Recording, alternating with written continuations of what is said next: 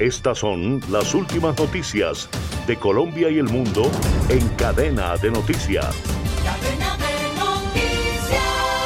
En un nuevo capítulo del escándalo que protagonizó Nicolás Petro, el hijo del presidente de la República, Gustavo Petro, se filtraron videos de una confesión que hizo ante la Fiscalía General de la Nación.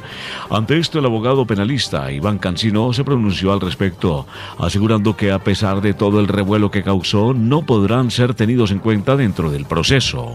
Iván Cancino, el famoso abogado penalista, fue entrevistado en la W Radio, hablando con respecto a un tópico que ha estado en boca de muchos colombianos el caso del hijo del presidente Nicolás Petro.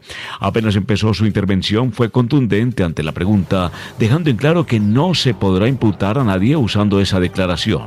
Y es que, según lo dicho por Cancino en esta cadena radial, como de forma posterior a que se grabaran aquellos videos que hoy conoce la opinión pública, el exdiputado del Atlántico, Nicolás Petro, dijo que no iba a negociar. Estas declaraciones no debieron ser usadas ni ver la luz.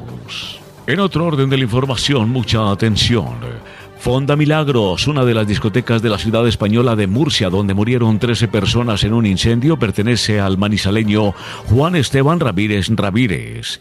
Él aseguró este lunes que nunca le notificaron del cese de la actividad local, pese a que las autoridades dijeron que tenían una orden de cierre desde enero del 2022. Nunca se me transmitió que debíamos tener un cese de la actividad, un cierre, porque si a ti las autoridades o el propio dueño del local te dicen que debes cerrar, es ilógico que puedas seguir abriendo, afirmó Ramírez en una entrevista con la emisora Blue Radio. Igualmente recalcó que es ilógico que las autoridades pertinentes permitan que un local que supuestamente no tiene licencia pueda seguir abriéndolo un año y medio. Gonzalo Ramírez, el padre de Juan Esteban, ha dicho que los papeles estaban en regla, según lo que le manifestaron sus hijos, entre los que también se encuentran Daniel, quien jugó en el Once Caldas y ahora vive en España.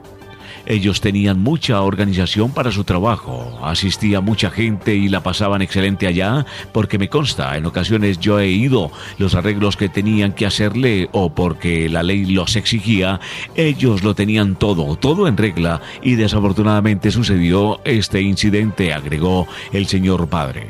Y al cierre, del 9 al 13 de octubre, la Corte Interamericana de Derechos Humanos, eh, Corte IDH en su sigla, sesionará presencialmente en Colombia desde Bogotá. En su agenda se contemplan eventos como un seminario, tres audiencias públicas y una diligencia reservada.